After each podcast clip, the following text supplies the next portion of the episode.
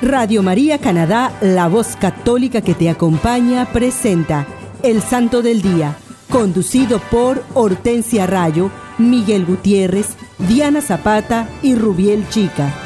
Aquí está la paciencia de los santos, los que guardan los mandamientos de Dios, los que prefieren morir antes que negar su fe. Aquí está la paciencia de los santos. Aquí está la paciencia de los santos, los que guardan los mandamientos de Dios, los que prefieren que negar su fe. Aquí está la paciencia de los santos. Hola queridos hermanos, Dios les bendiga a ustedes y sus familias y amigos. Es una bendición estar de nuevo con ustedes. Bienvenidos al programa El Santo del Día.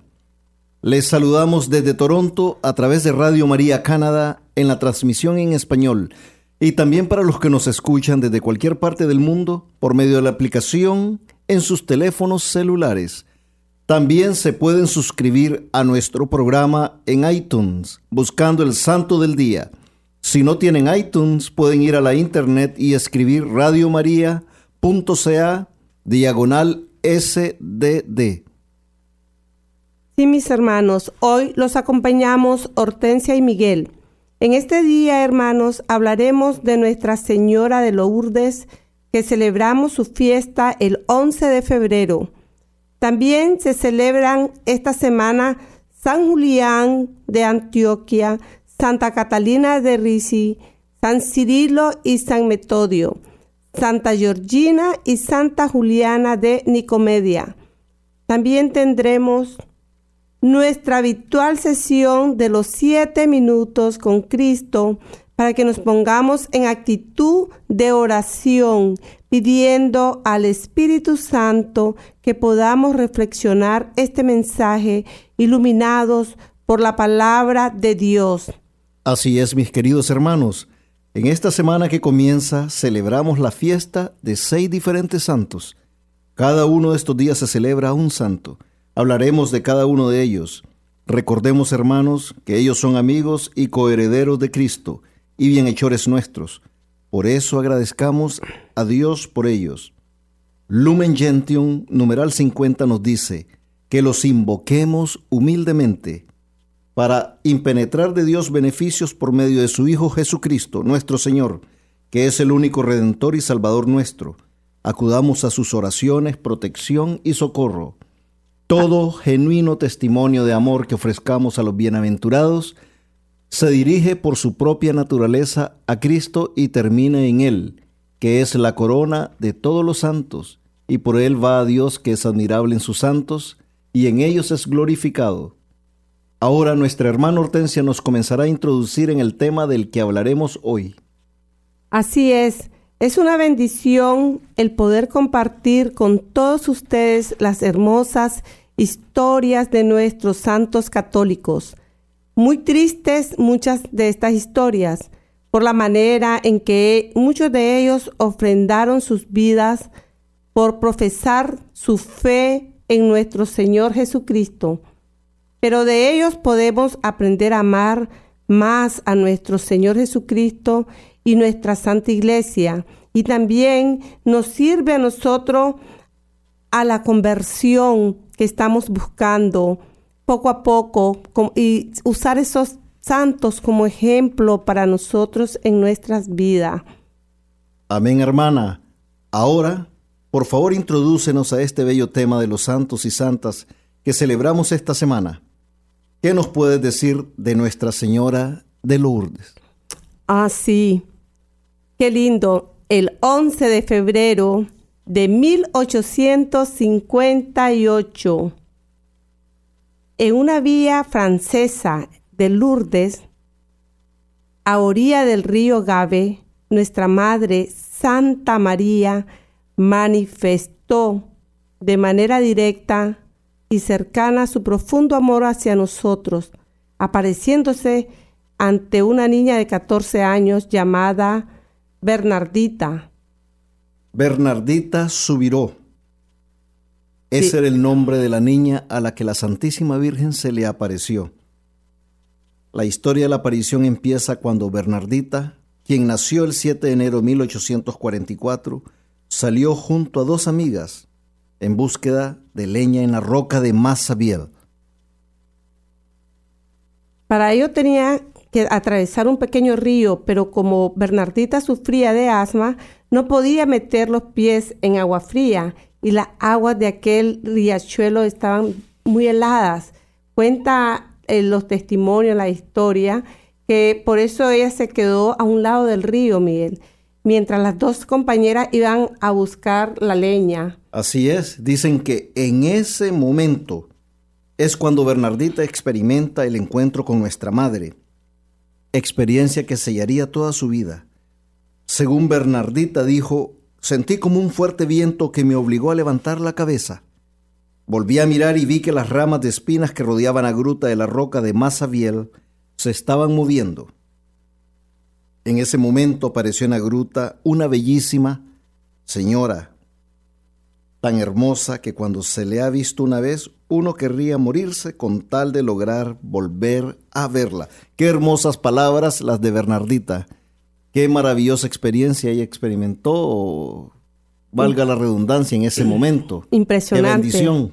Impresionante y eh, me- no me canso de, de leer y leer todos sus testimonios e historias y todos los testimonios que dan todos los que van allá a la, a la gruta de, de Lourdes, a Francia. Así es. Cuántas sanaciones. Yo tengo dos amigas que han recibido sanaciones allá en, en la gruta.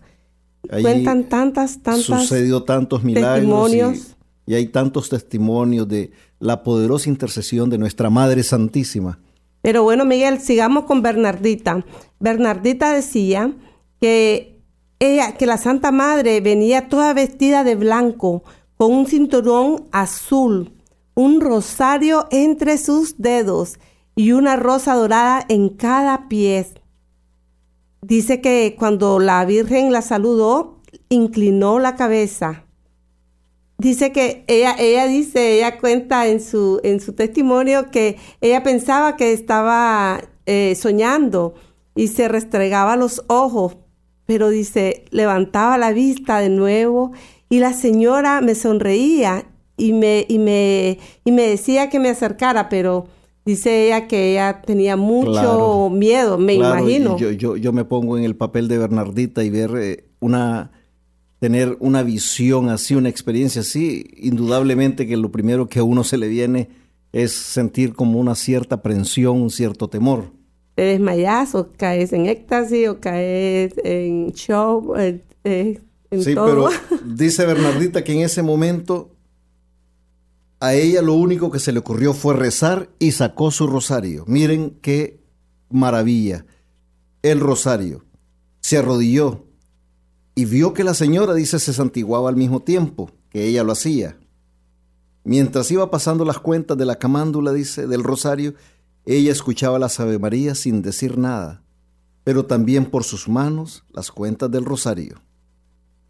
Sí, dice que ella se, se arrodillaba y que se, se santiguaba al mismo tiempo que ella lo hacía. Imagínate qué lindo, qué belleza mirar a la Virgen y rezar el rosario con ella. Yo no sabía eso, que la Santa Madre, la Virgen de Lourdes, rezó el Santo Rosario con Bernardita. ahí nos damos cuenta de, de la, del mensaje que nuestra Madre Santísima nos quiere dar. La importancia, la importancia de rezar el rosario. Ahí nos damos cuenta que nuestra Madre nos está dando ese mensaje también. En su mensaje de amor también nos dice, recen el rosario. Y dice que cuando eh, ella rezaba el gloria al Padre, también la Virgen inclinaba un poco la cabeza.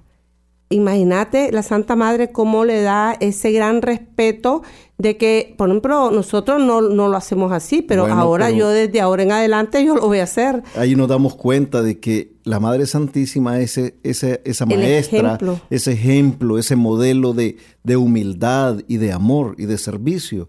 Y entonces nosotros de estas experiencias, de estas historias, de estos prodigios y milagros que tenemos que aprender. Y dice que cuando ella terminó el rosario, la Santa Madre se sonrió con ella y después poco a poco se fue desapareciendo sobre la gruta. Así dicen, a Bernardita, la Virgen se le vuelve a aparecer, pero parece que sus padres, cuando ella les contó la historia de, de esta bella señora que había visto, se disgustaron pensando que ella andaba inventando historias. Bueno, después ya Bernardita, eh, después de haber eh, eh, compartido esta historia, mucha gente la acompañaron otra vez a la ruta. Porque mucha gente, tal vez muchos por curiosidad, otros porque realmente sintieron que Bernardita estaba diciendo la verdad. Y entonces eso despertó la fe en ellos. Dicen que cuando llegaron todos los presentes comenzaron a rezar el rosario. Es en ese momento cuando nuestra madre se vuelve a aparecer por tercera vez a Bernardita. Pero dice que cuando estaban rezando el tercer misterio, la misma señora vestido de blanco se hizo presente. Y ella dijo, Bernardita dijo, ahí está. Pero nadie más la vio, solo ella la miraba. Sí, porque la visión solo era para ella. Claro, e- ella fue la, la que recibió esa bendición exactamente. Eh, dice que la Virgen le sonrió e hizo la señal de la cruz y le dijo, si vienes de parte de... Ah, viste que, que como toda la gente, los creyentes que llegaron a ver si podían ver algo, y pero no, ellos no pudieron mirar nada. Dice que llevaban agua bendita y cuando Bernardita les dijo, ahí está la Santa Madre, le tiraron agua y este y ella le preguntó, que si era de parte de Dios. Y dice que, que diera un paso adelante si, si era y- parte de Dios. Y, y la Virgen la inmediatamente dio, dio el paso, paso adelante. adelante. Dice Bernardita que eh, durante 15 días seguidos la niña prometió hacerlo y la señora le expresó, yo te prometo que serás muy feliz, no en este mundo, sino en el otro. Sí, este es lo que dice. 15 días seguidos Bernardita fue al mismo lugar, a la gruta, y fue donde esa promesa fue hecha a ella. Entre el 11 de febrero y el 16 de julio dice eh, la historia que en, en 1858 hubo 18 apariciones y todas estas se caracterizaron por los mensajes de la Virgen y por la aparición de una fuente de agua que brotó inesperadamente junto al lugar de las apariciones. Y dice que en un periodo de cinco meses la Virgen se le apareció a la niña en medio de múltiples que se acercaban para rezar y poder observar a la hermosa señora. Pero la Virgen solo se le aparecía a la niña. Fueron 18 apariciones, fueron muchas. En muchas ocasiones Bernardita fue víctima de muchos desprecios, burlas por parte de las autoridades eclesiales y civiles del pueblo. Pero la niña se mantuvo siempre bien firme con su fe mariana, sobre todo en el especial pedido que la Virgen le había encargado, la construcción de una capilla sobre la gruta y la realización de una procesión. Sí, ya me imagino yo toda, todas las burlas que le deben haber hecho a Bernardita, la gente pensando que estaba loca, que se andaba inventando cosas. Pero bueno, lo más importante es que ella se mantuvo firme y su fe no claudicó. Sí, eso pasa todavía, Miguel. Cuando tú das un testimonio, hay alguien que da un testimonio, hay muchas personas que se burlan o, o pasa, la, todavía se viven eh, eh, Sí, sí, su- sí, suceden bastantes cosas porque muchas veces eh, somos, somos incrédulos, ¿no? Somos incrédulos y como que nos cuesta aceptar que Dios se revela y, y sus misterios se revelan a muchas personas, muchas personas que han tenido la bendición de experimentar todas esas cosas que, que Dios quiere comunicar. El mensaje de la Santísima Virgen de Lourdes puede resumirse en los siguientes puntos. ¿Cuáles son, Miguel? El... Bueno, dice, esta aparición se, se ha analizado dentro de, lo que es eh, las personas que han seguido de cerca este, este milagro, estas apariciones, que es un agradecimiento del cielo por la definición del dogma de la Inmaculada Concepción que se había declarado cuatro años antes por el Papa Pío IX en 1854. Entonces, allí la Virgen se nos presenta ella misma como madre y modelo de pureza para el mundo que está necesitado de esa virtud. Esta aparición de, de, nuestra Madre Santísima ha derramado innumerables gracias de sanaciones físicas y espirituales para que nos convirtamos a Cristo en su iglesia. Es una exaltación a la virtud de la pobreza y humildad aceptadas cristianamente cuando ella escoge a Bernardita como instrumento de su mensaje. Un mensaje importantísimo en Lourdes es el de la cruz. La Santísima Virgen le repite que lo importante es ser feliz en la otra vida, aunque para ello sea preciso aceptar la cruz. Ahí es donde ella le dice, Bernardita, yo también te prometo hacerte dichosa, no ciertamente en este mundo, sino en el otro. Es un mensaje que nos invita a cargar nuestras cruces con amor. Este mensaje para mí es tan importante porque yo en lo personal no sabía que la Virgen de Lourdes había dado este mensaje a Bernardita. ¿Y cuántos de nosotros votamos la cruz o la queremos votar?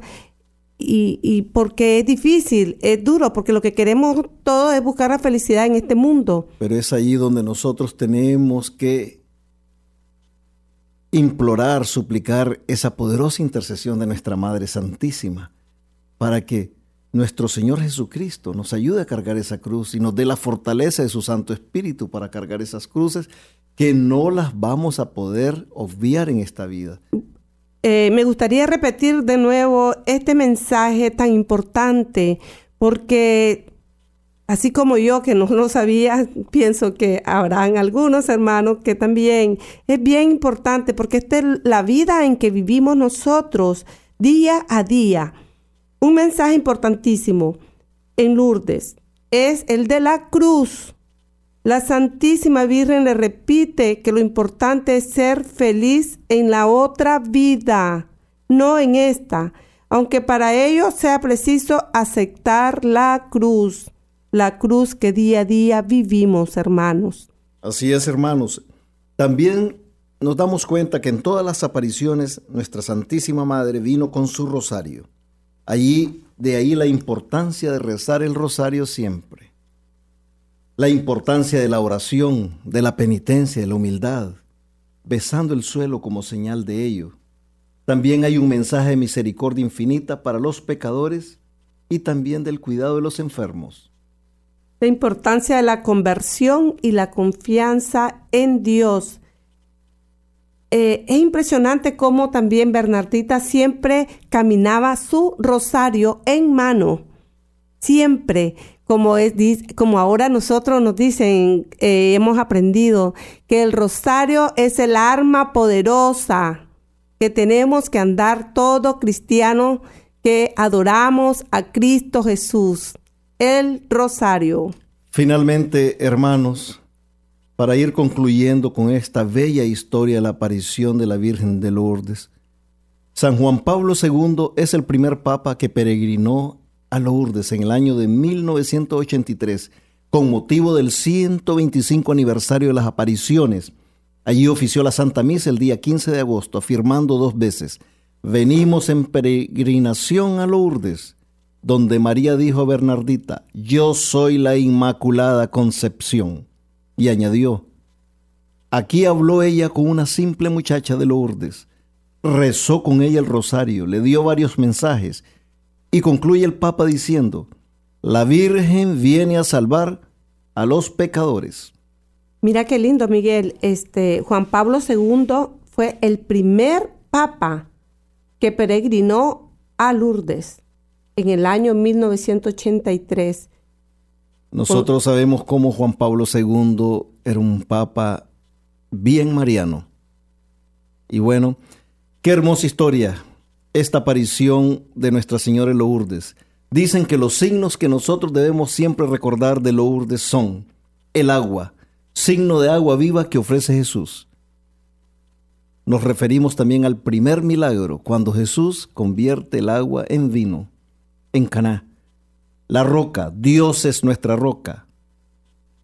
Las velas, siempre hay velas encendidas en el santuario de, de nuestra Virgen de Lourdes. Las velas representan la luz de la fe. Y las multitudes y los enfermos, en Lourdes se vive la iglesia. Es una reunión en la unidad de todos los hijos de Dios dispersos. Siempre hay multitudes. ¿Por qué tengo miedo? Si nada es imposible para ti, ¿por qué tengo miedo? Si nada es imposible para ti, ¿por qué tengo miedo? Si nada es imposible para ti, ¿por qué tengo miedo? Si nada es imposible para ti.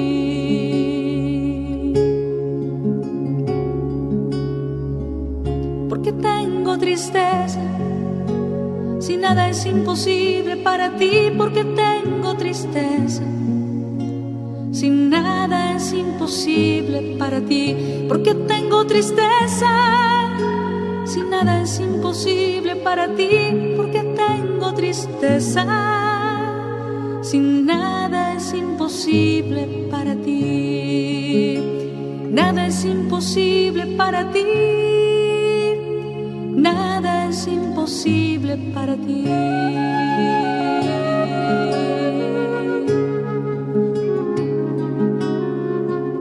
¿Por qué tengo dudas? Si nada es imposible para ti, ¿por qué tengo dudas? Si nada es imposible para ti, ¿por qué tengo dudas? Si nada es imposible para ti, ¿por qué tengo Si nada es imposible para ti.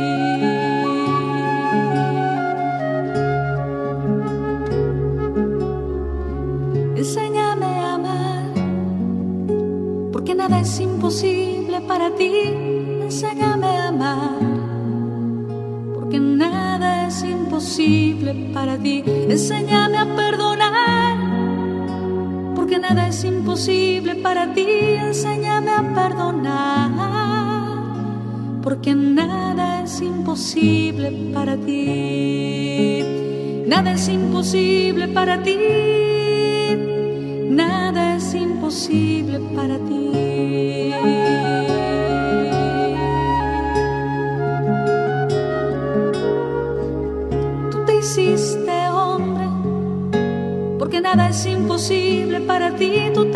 Te hiciste hombre, porque nada es imposible para ti. Tú te hiciste hombre porque nada es imposible para ti, tú te hiciste hombre, porque nada es imposible para ti.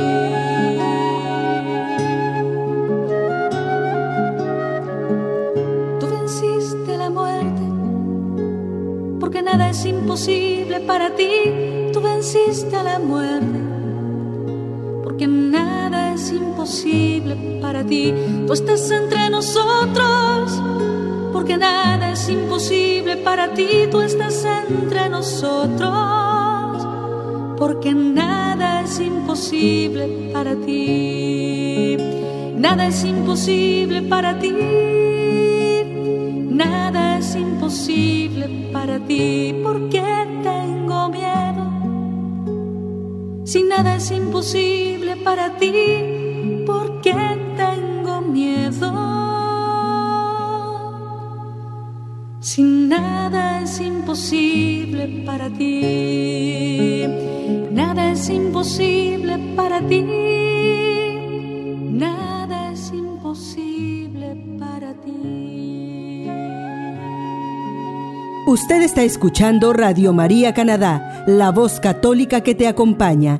Continuamos con el programa El Santo del Día, presentado por Hortensia Rayo, Miguel Gutiérrez, Diana Zapata y Rubiel Chica. Ahora, mis queridos hermanos, continuamos hablando de San Julián de Antioquía. Es un santo y mártir.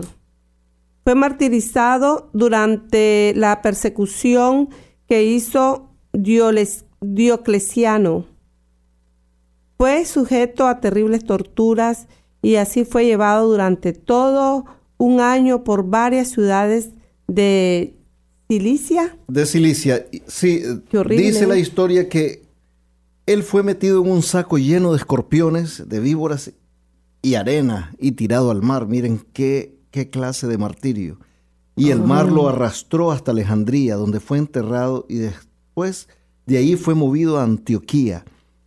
San Juan Crisóstomo celebró una homilía en Antioquía y en esta basílica reposan sus reliquias. Eso es lo que sabemos, hermanos, de nuestro querido santo y mártir San Julián de Antioquía, que se celebra los 12 de febrero. Bueno, y tenemos que el 13 de febrero eh, celebramos a la Santa Catalina de Risi. Nació en el año 1522 en el seno de una familia bien aristocrática y poco después de nacer murió su madre. Así dice la historia que su padre se volvió a casar y la internó en un convento a la edad de 10 años. Qué jovencita. Y ahí estaba una religiosa que era tía de ella, que se llamaba Luisa Risi. Ingresó al convento y San Vicente de Prato y a los 14 años emitió los votos religiosos con gran gozo de su alma Imagínate, Miguel, bien jovencita. Bien jovencita, 14 años. Pero dice, dice la historia que todas las religiosas del convento consideraron su entrada o su profesión de votos como un gran regalo, como una perla que Dios les había enviado. Qué bellas palabras.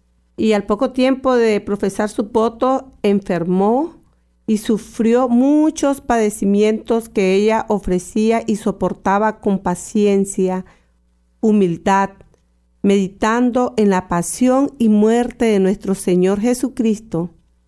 Era muy bondadosa y humilde, y la consultaban papa y cardenales, y hasta las personas más sencillas hasta el día de su muerte. Fue una persona tan buena, toda una santa, que ella no distinguía entre entre clases sociales, porque así como recibía a un papa y a un cardenal, recibía hasta el más humilde de esa población donde ella vivía. Pero imagínate, Miguel, que los papas y los cardenales le consultaban a ella. Una persona muy bendecida que el Espíritu Santo le... Tenía muchos dones. La había bendecido con una gran sabiduría y muchos dones.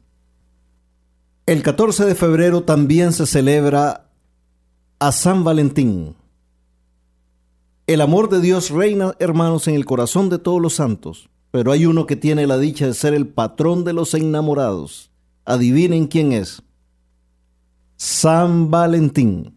Según dice una tradición, San Valentín arriesgaba su vida para casar cristianamente a las parejas durante el tiempo de persecución. Por fin entregó su vida en el martirio, que es la máxima manifestación del amor, morir por Cristo. El amor de este santo sacerdote por Jesucristo y por defender el sacramento del matrimonio nos inspira a elevar el amor humano a las alturas del amor divino, para el cual fuimos creados. Los cristianos debemos aprovechar esta fiesta para recuperar el sentido cristiano del amor y del matrimonio a la luz de Cristo. San Valentín tomó la decisión de casar a las parejas durante la persecución para que no siguieran ellos con la tradición pagana de que encontraban los jóvenes a sus parejas por medio de suertes. Es por eso que él decidió casarlos de la manera que Dios quería que las parejas se casen, que Dios quiere y siempre ha querido, por medio del santo sacramento del matrimonio. Así que, mis queridos hermanos, en este 14 de febrero tenemos que recordar a San Valentín. Bueno, todos sabemos todo lo que sucede el 14 de febrero con la tradición del consumismo, del regalo y todo eso, pero no. En nuestras vidas, para recordar a San Valentín, tenemos que recordarlo siempre. Todos los días debe ser el día de los enamorados. Sí, queridos hermanos, cuando estemos celebrando este 14 de febrero, el día de San Valentín, el día de los enamorados, recordemos a San Valentín y cómo él ofreció su vida por Cristo Jesús, por mantener vivo el sacramento del matrimonio y las tradiciones de nuestra Santa Iglesia Católica. Cuando estemos celebrando ese día en que nos llenamos de alegrías con nuestras parejas, nuestras esposas, nuestros novios, recordemos que este día es por San Valentín porque es el día del amor, pero ese amor que San Valentín ofreció a Cristo Jesús, ese amor que nos ofrecemos todos como cristianos, ese amor que nos ofrecemos todos entre familias, amigos, es un amor que es reflejo del amor de Cristo Jesús hacia todos nosotros. Ahora, queridos hermanos, vamos a hablar de San Cirilo y San Metodio que celebramos los 14 de febrero. Eran dos hermanos. Se les conoce como los dos grandes apóstoles de los países eslavos, Yugoslavia, Checoslovaquia, Bulgaria, Serbia y Croacia. Ellos nacieron en Tesalónica, Grecia. Y en el año 863, el emperador de Bizancio envió a los hermanos a propagar y afianzar el cristianismo a los países eslavos.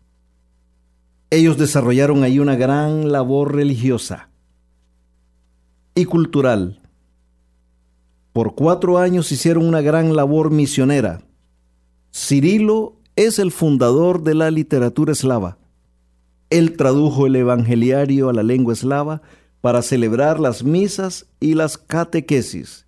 Dos grandes santos, mis queridos hermanos, que celebramos los, el 14 de febrero.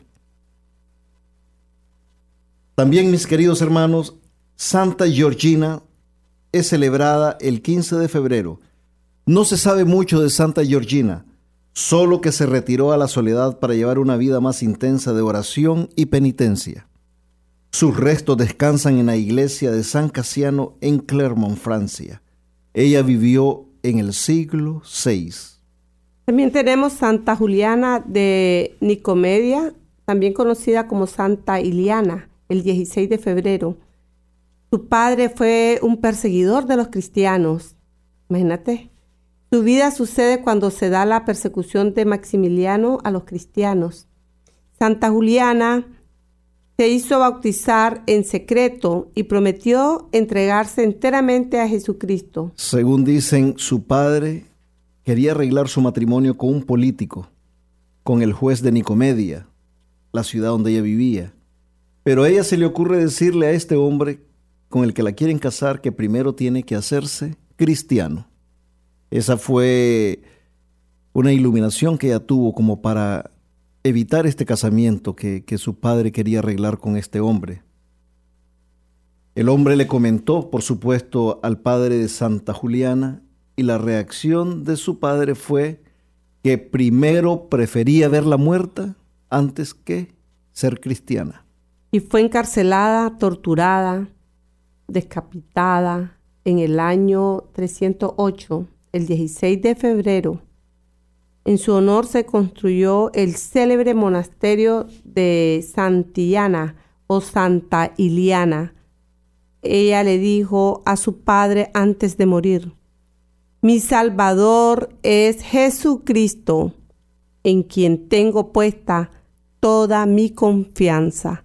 Sí, ese, ese monasterio célebre, conocido porque es muy famoso, se le construyó en su nombre, en honor a ella, en España, por una, una familia de la nobleza española aristocrática que admirados por su historia y por su fe y por ese ejemplo de valentía y de amor a, su, a Jesucristo, como ella entregó su vida.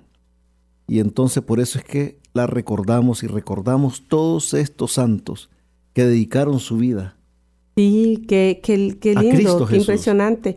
Eh, Santa Iliana, imagínate. Y qué lindas palabras, ¿verdad? La que dijo, mi Salvador es Jesucristo, en quien tengo puesta toda mi confianza. Y esa, esas palabras tienen que llegar a nuestros corazones, queridos hermanos, porque toda nuestra confianza tiene que estar puesta en Jesucristo, el Hijo de Dios, nuestro Salvador, nuestro Redentor, el que murió en la cruz por nuestros pecados, siendo Él perfecto, justo, inocente. El Cordero de Dios Cristo es al que nosotros tenemos que poner toda nuestra confianza siempre. Él es, Él es todo. Gracias mis queridos hermanos por habernos escuchado hablar de todos estos santos y santas que son un ejemplo para nosotros de cómo nosotros tenemos que seguir y amar a nuestro Señor Jesucristo. Ellos lo dieron todo. Ahora vamos a escuchar un bello canto católico y enseguida volvemos con más de su programa El Santo del Día.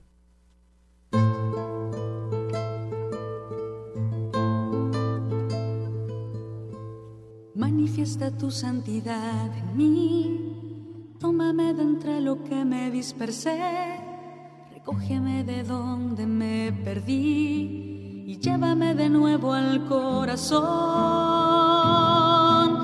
Tú eres el agua viva, tú eres el agua pura, inúndame, inúndame y todo se transformará en mí.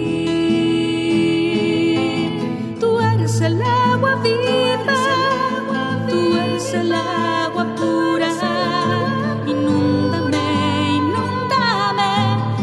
todo se transformará en mí.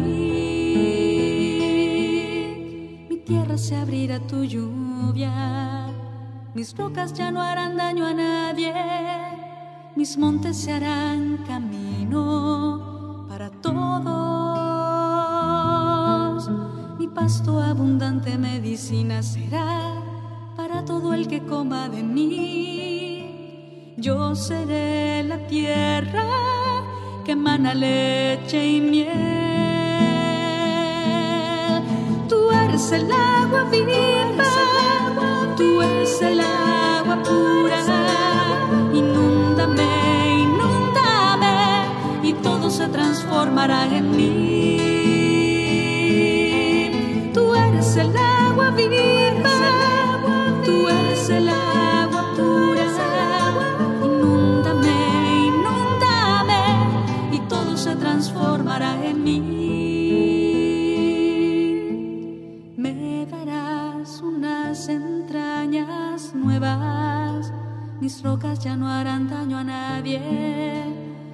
Acariciarán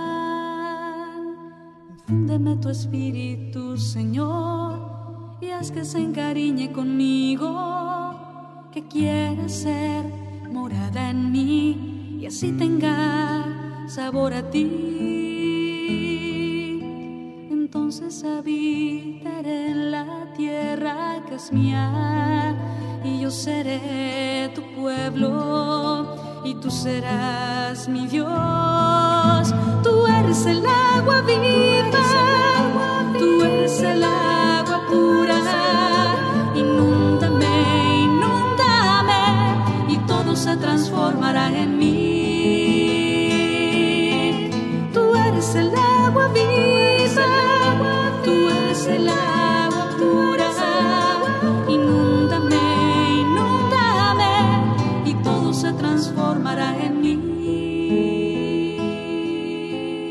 Usted está escuchando Siete Minutos con Cristo en Radio María Canadá, la voz católica que te acompaña. Nuevamente con ustedes, Miguel Gutiérrez. Hola mis queridos hermanos, Dios les bendiga hoy y siempre.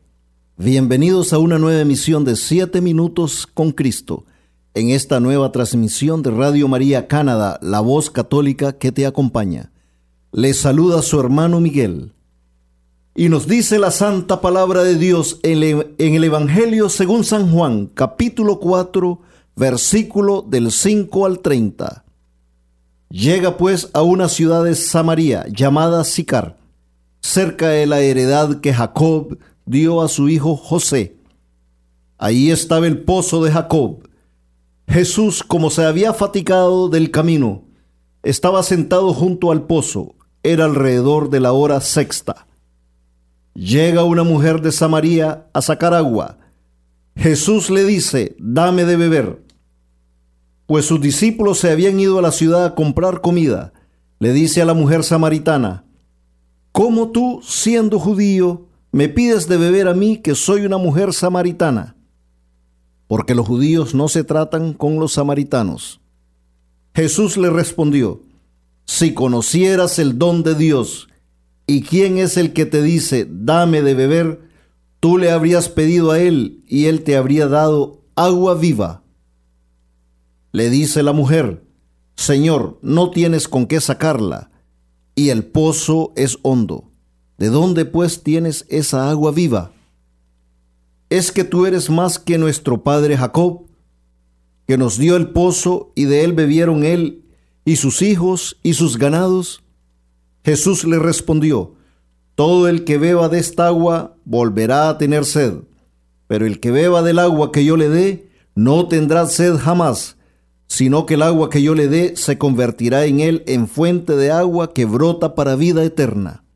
Le dice la mujer, Señor, dame de esa agua, para que no tenga más sed y no tenga que venir aquí a sacarla. Él le dice, vete, llama a tu marido y vuelve acá. Respondió la mujer, no tengo marido. Jesús le dice, bien has dicho que no tienes marido, porque has tenido cinco maridos y el que ahora tienes no es marido tuyo. En eso has dicho la verdad. Le dice la mujer, Señor, veo que eres un profeta. Nuestros padres adoraron en este monte y nosotros y vosotros decís que en Jerusalén es el lugar donde se debe adorar. Jesús le dice, créeme mujer, que llega la hora en que ni en este monte ni en Jerusalén adoraréis al Padre. Vosotros adoráis lo que no conocéis. Nosotros adoramos lo que conocemos, porque la salvación viene de los judíos. Pero llega la hora, ya estamos en ella, en que los adoradores verdaderos adorarán al Padre en espíritu y en verdad, porque así quiere el Padre que sean los que le adoren. Dios es espíritu, y los que adoran deben adorar en espíritu y verdad. Le dice la mujer, sé que va a venir el Mesías, el llamado Cristo. Cuando venga, nos lo explicará todo. Jesús le dice, yo soy el que te está hablando. En esto llegaron sus discípulos y se sorprendían de que hablara con una mujer, pero nadie le dijo, ¿qué quieres? o ¿qué hablas con ella? La mujer dejando su cántaro corrió a la ciudad y dijo a la gente, Venid a ver a un hombre que me ha dicho todo lo que he hecho. ¿No será el Cristo? Salieron de la ciudad e iban donde él. Palabra de Dios. Te alabamos, Señor. Queridos hermanos, el Santo Evangelio hoy nos habla de que nuestro Señor Jesucristo pasa por la región de Samaria. Era de suponerse que nuestro Señor Jesucristo, siendo un judío religioso, no debería haber pasado por esta región de gentes consideradas paganos. Lo normal era que él debería haber rodeado Samaria en su camino de Judea a Galilea. Las relaciones entre judíos y samaritanos no eran muy buenas que digamos, porque los judíos consideraban a los samaritanos una raza pagana eran descendientes de judíos y paganos, y existía un gran rencor entre ellos. Otro detalle importante, hermanos, es que no era bien visto que los hombres hablaran con mujeres desconocidas, mucho menos un judío y una mujer samaritana. Tomando en cuenta todos estos detalles, este encuentro de Jesús y esta mujer samaritana no debió haber pasado. Otra cosa importante es que esta mujer va al pozo al mediodía a traer agua. esto solo tiene una explicación.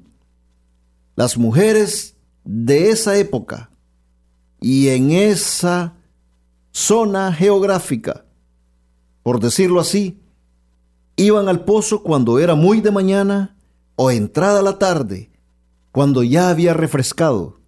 Pero la samaritana no era bien vista en su ciudad. Y por eso es que ella iba al mediodía, cuando las otras mujeres no iban. Y lo más probable, que alrededor de ese pozo a esa hora no había nadie. Pero para la bendición y salvación de ella, el único que estaba en ese pozo era nuestro Señor Jesucristo.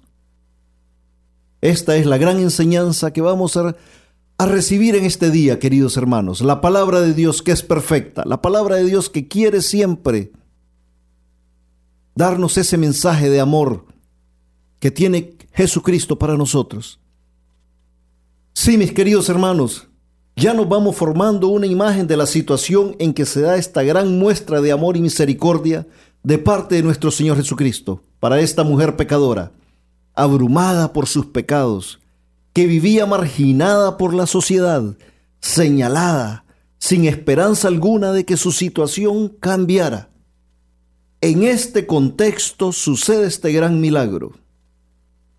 Por eso no es de extrañarnos la respuesta que da esta mujer a nuestro Señor Jesucristo. ¿Cómo tú siendo judío me pides de ver a mí, que soy una mujer samaritana?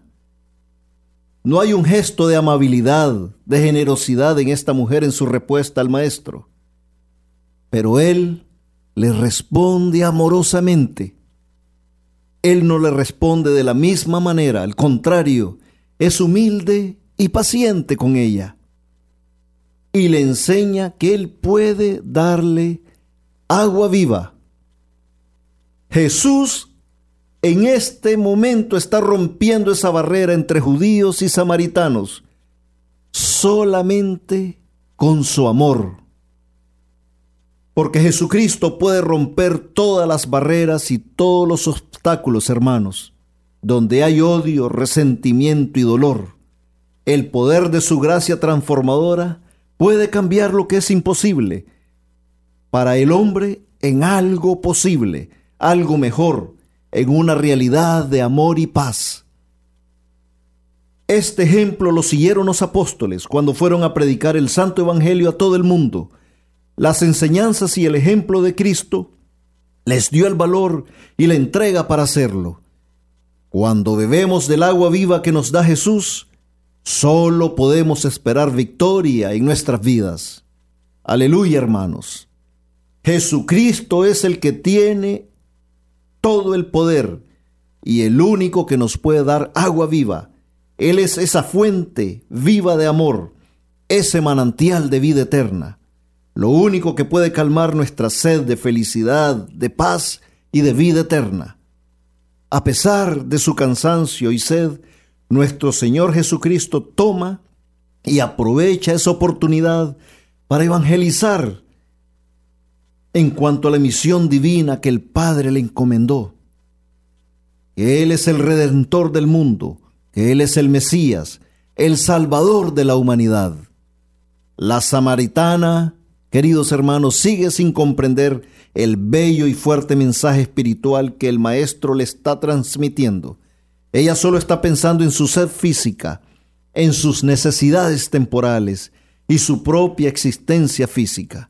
Nosotros, hermanos, muchas veces en la vida nos enfocamos en lo material, en lo que nos conviene. Nos olvidamos de nuestra salud espiritual y nos olvidamos que hay alguien que nos puede dar esa agua viva, que nos da vida y vida en abundancia, que es Jesucristo.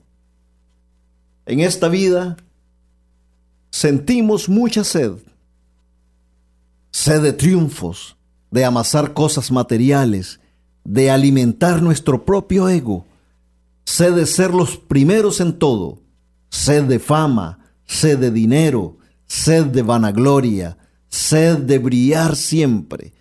Y muchas veces obtenemos todo esto y más, y nos damos cuenta que no somos todavía felices, que seguimos siendo igual de infelices o tal vez más que antes. porque todo esto nos da una alegría solamente temporal, hermanos. Lo único que calma cualquier sed que nosotros tengamos es el agua viva que nos ofrece Jesucristo. Él es la respuesta a toda sed que podamos experimentar. Él es la verdad, el camino y la vida. Pero nosotros andamos por ahí queriendo saciar toda esa sed que sentimos. ¿Cómo? Alimentando nuestro egoísmo y queriendo saciar esa sed con drogas, con alcohol, con sexo, con materialismo. Muchas veces nos sentimos mal, infelices, tristes, ansiosos, y no sabemos ni por qué. Nuestro Señor Jesucristo, hermanos, puede calmar esta sed. Queridos hermanos, bebamos del agua viva que nos ofrece nuestro Señor Jesucristo y experimentaremos ese gozo en nuestros corazones que solo viene de Él. Acerquémonos a Cristo como lo hizo la samaritana y así podremos entender el mensaje que Él nos da.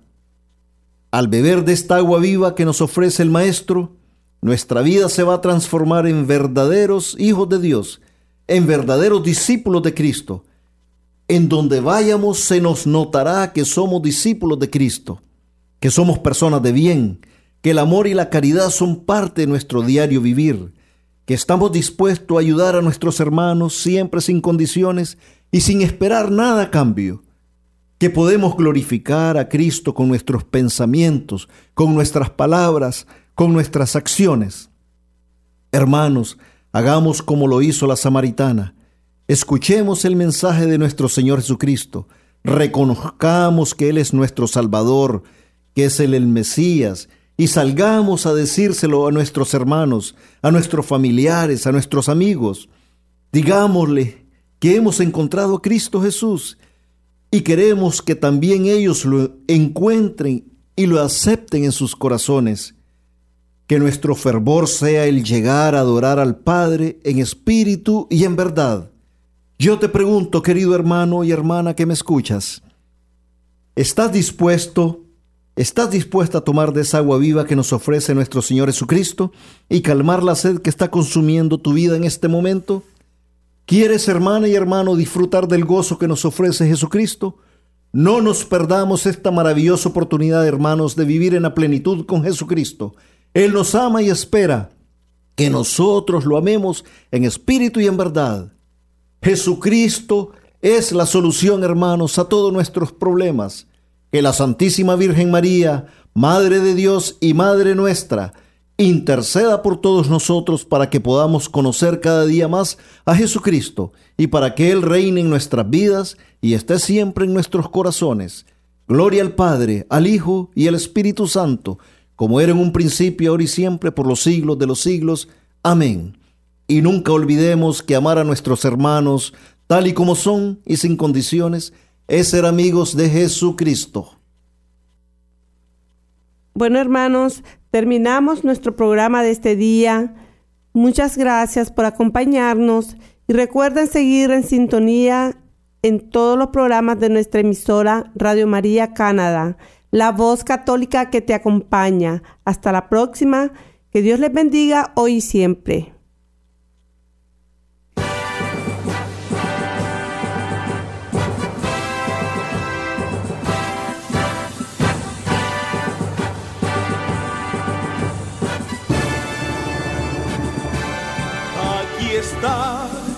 La paciencia de los santos,